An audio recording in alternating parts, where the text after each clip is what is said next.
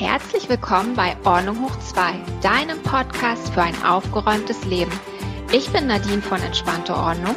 Und ich bin Julia von der Agentur für Ordnung. Und wir verhelfen dir zu mehr Struktur, Ordnung und Lebensfreude. Und nun viel Spaß beim Hören.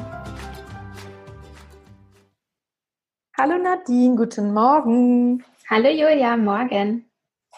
Ähm, ja, es ist ja Sommerzeit, Urlaubszeit und ähm, das hatte ich ja mir gewünscht quasi von dir heute mal, dass ähm, du was darüber erzählst, ähm, wie kann ich denn auch im Urlaub ähm, erreichbar sein, wenn ich das möchte und will, beziehungsweise ähm, wie kann ich mein riesiges Büro, ich sag mal meinen Laptop und meine ganzen Ordner und was auch immer ich hier habe, ähm, so klein wie möglich mitnehmen und trotzdem bin ich äh, fähig dazu, mal jemandem irgendwelche Unterlagen zu schicken und kann meine E-Mails und all solche Sachen irgendwie prüfen. Du bist ja Experte, hast du gesagt. Du nimmst ja irgendwie quasi ein Ding, Gerät mit und äh, bist völlig arbeitsfähig quasi, hast ein Büro dabei. Genau. Ich habe ja mal in einem Interview gesagt, äh, ich, mein Smartphone ist mein Mini-Office. Richtig. Das, hat, das haben auch ganz viele sich gemerkt, darauf werde ich auch heute ja. noch oft angesprochen. Ja. Und ähm, genau, deswegen werde ich da heute mal ein bisschen was zu erzählen, weil das ist ganz spannend, was es eigentlich dafür braucht, dass ein Smartphone Mini-Office werden kann, ähm, was man halt alles mitnehmen muss, mitnehmen kann. Und ich gehe natürlich auch wieder auf das Thema Sicherheit ein, weil es ist ja für mich ja. ein ganz großes Thema digitale Sicherheit. Und dann reden wir auch so ein bisschen über Speicherung, was da für ähm, Lösungen gibt und mhm. Ja, dann erzähl ich mal so ein bisschen, lass ich mal so ein bisschen tiefer blicken, wie ich das eigentlich meine, dass mein Smartphone mein Mini-Office ist und wie das funktioniert. Finde ich super. Und weil du sagtest gerade, das hast du ja schon mal irgendwie erzählt, das Thema Sicherheit, ähm, Passwortsicherheit und überhaupt andere Sicherheit, was Dokumente und unsere ganzen Zugänge angeht. Da hatten wir ja schon mal eine Folge vor einiger Zeit gemacht. Ähm, für die, die das noch nicht wissen, wir ähm, haben ja einige Folgen schon produziert zum Thema Ordnung. Da ist alles dabei. Ähm, natürlich auch ähm, tolle Infos ähm, von Nadine ähm, die ja tätig ist als Beraterin für ähm, Papierkram und auch digitale Ordnung. Da sind ganz tolle Sachen, wie gesagt, zum Thema Passwortsicherheit, ähm, Rentenbescheide, Steuererklärung ähm, und so weiter. Da haben wir ganz viele tolle Sachen gemacht, wo man mal kurz bei uns mal 20 bis 30 Minuten reinhört und viele tolle Infos bekommt.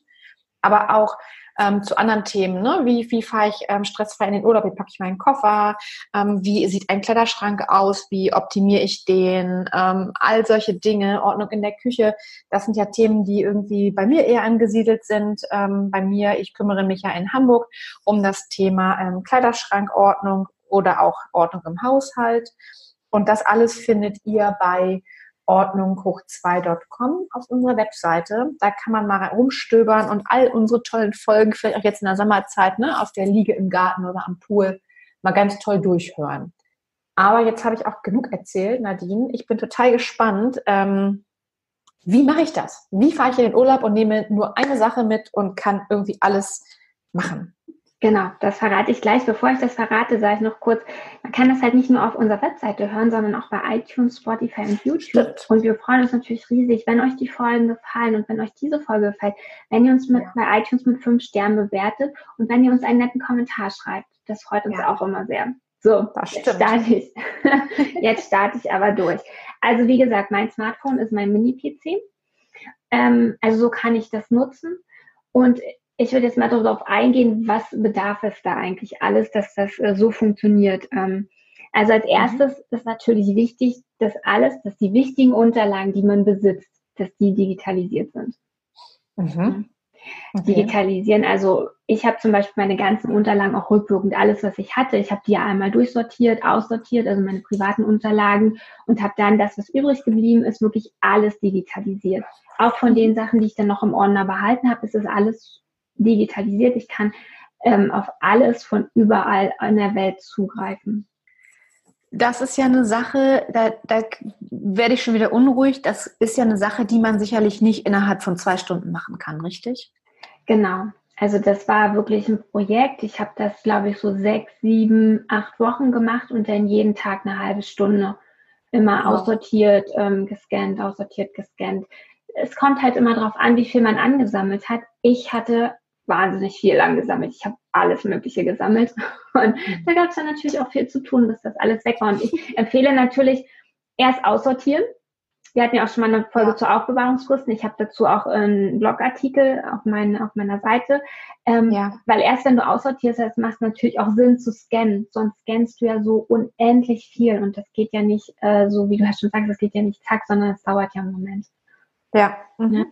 Ähm, da können wir aber noch mal eine separate Folge machen, was auf was man noch alles beim Digitalisieren achten muss, weil da gibt es so viele Dinge, auf die man achten sollte. Das würde jetzt hier absolut den Rahmen sprengen. Deshalb ja. einfach nur, okay, es muss halt digitalisiert werden. Und dann ist natürlich, das ist auch für Unternehmer jetzt gerade wichtig, dass man noch alles, was man bekommt, äh, umstellt auf E-Mail oder auf digitale Wege. Also es gibt ja heutzutage immer noch die Möglichkeit, das machen einige noch und schicken Papierrechnung.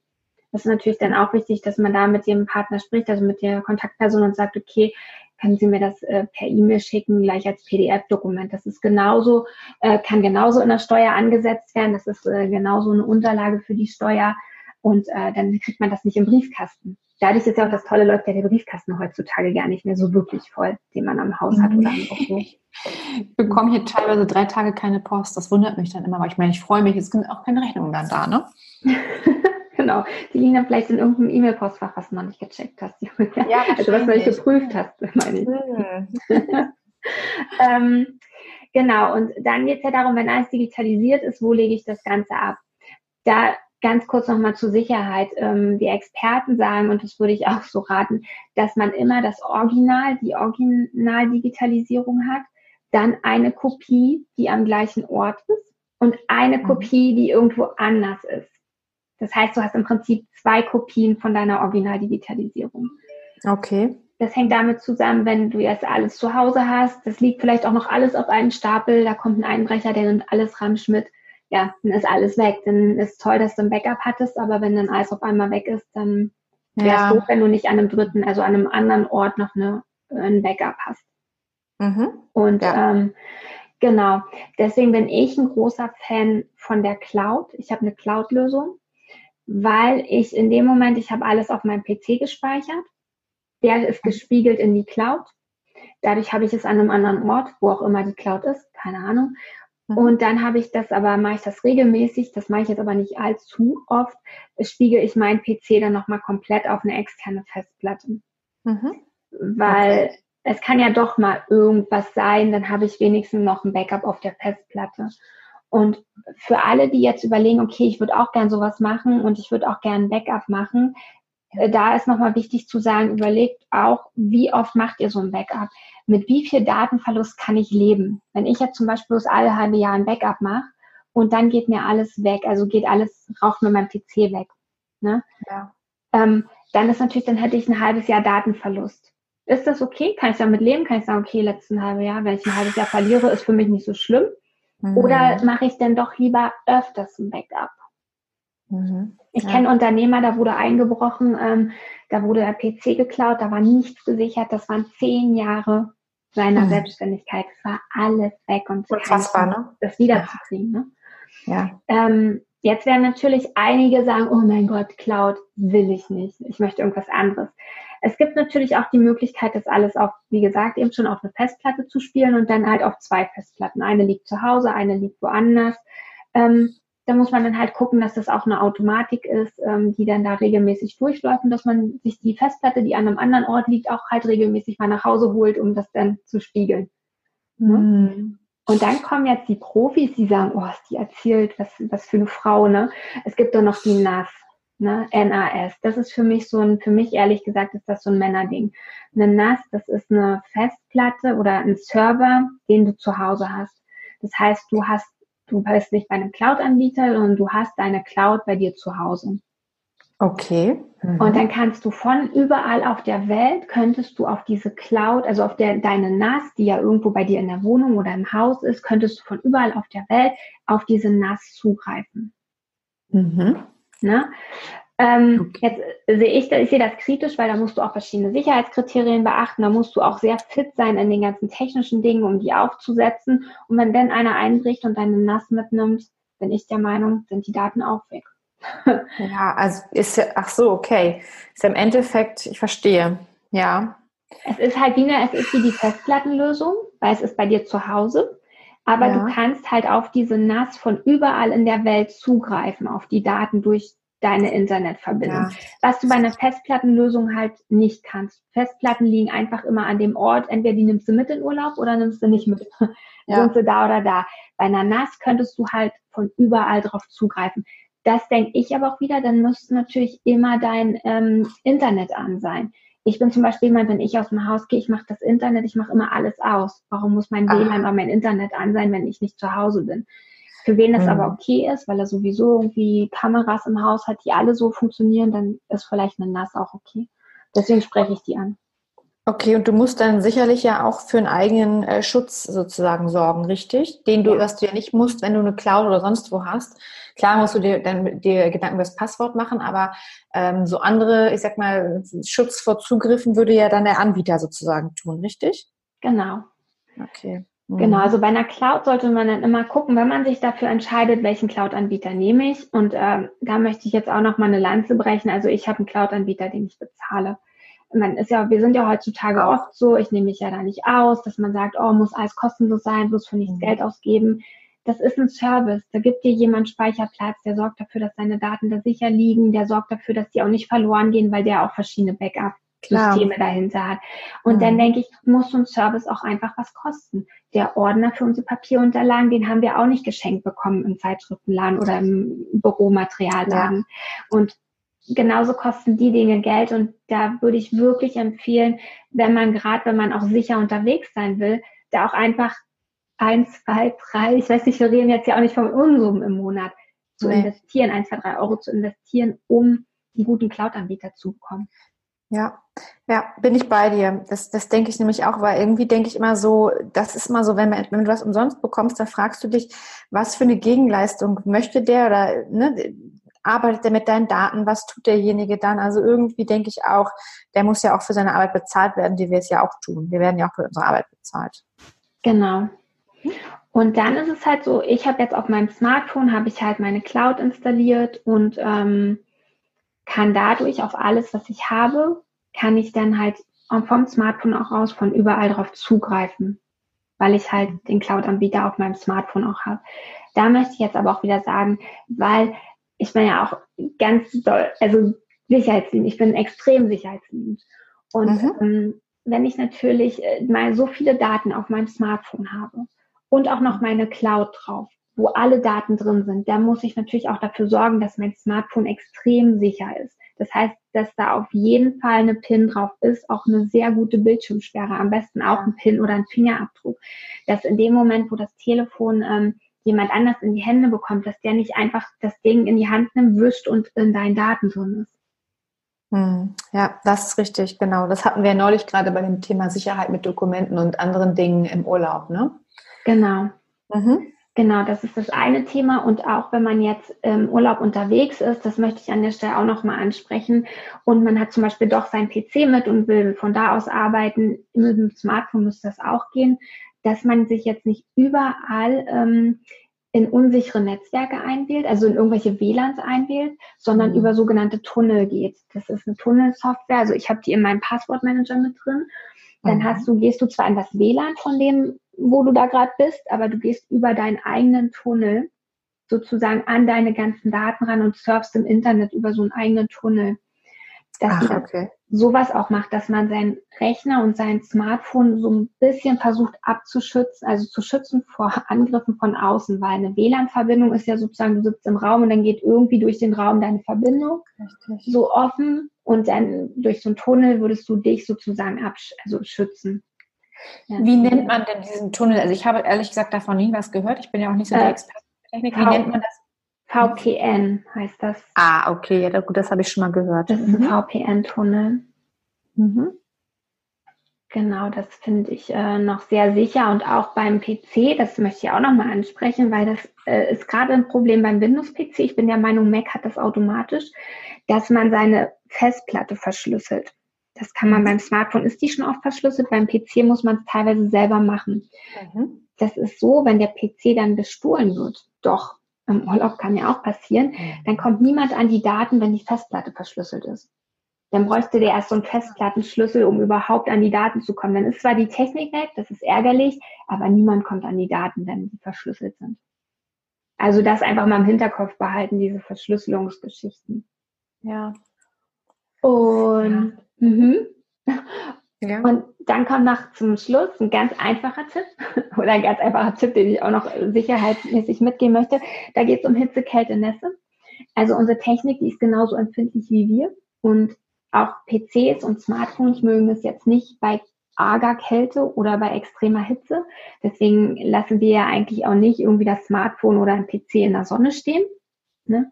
Also ab 30 Grad ist bei der Technik auch nicht mehr so gut. Genau.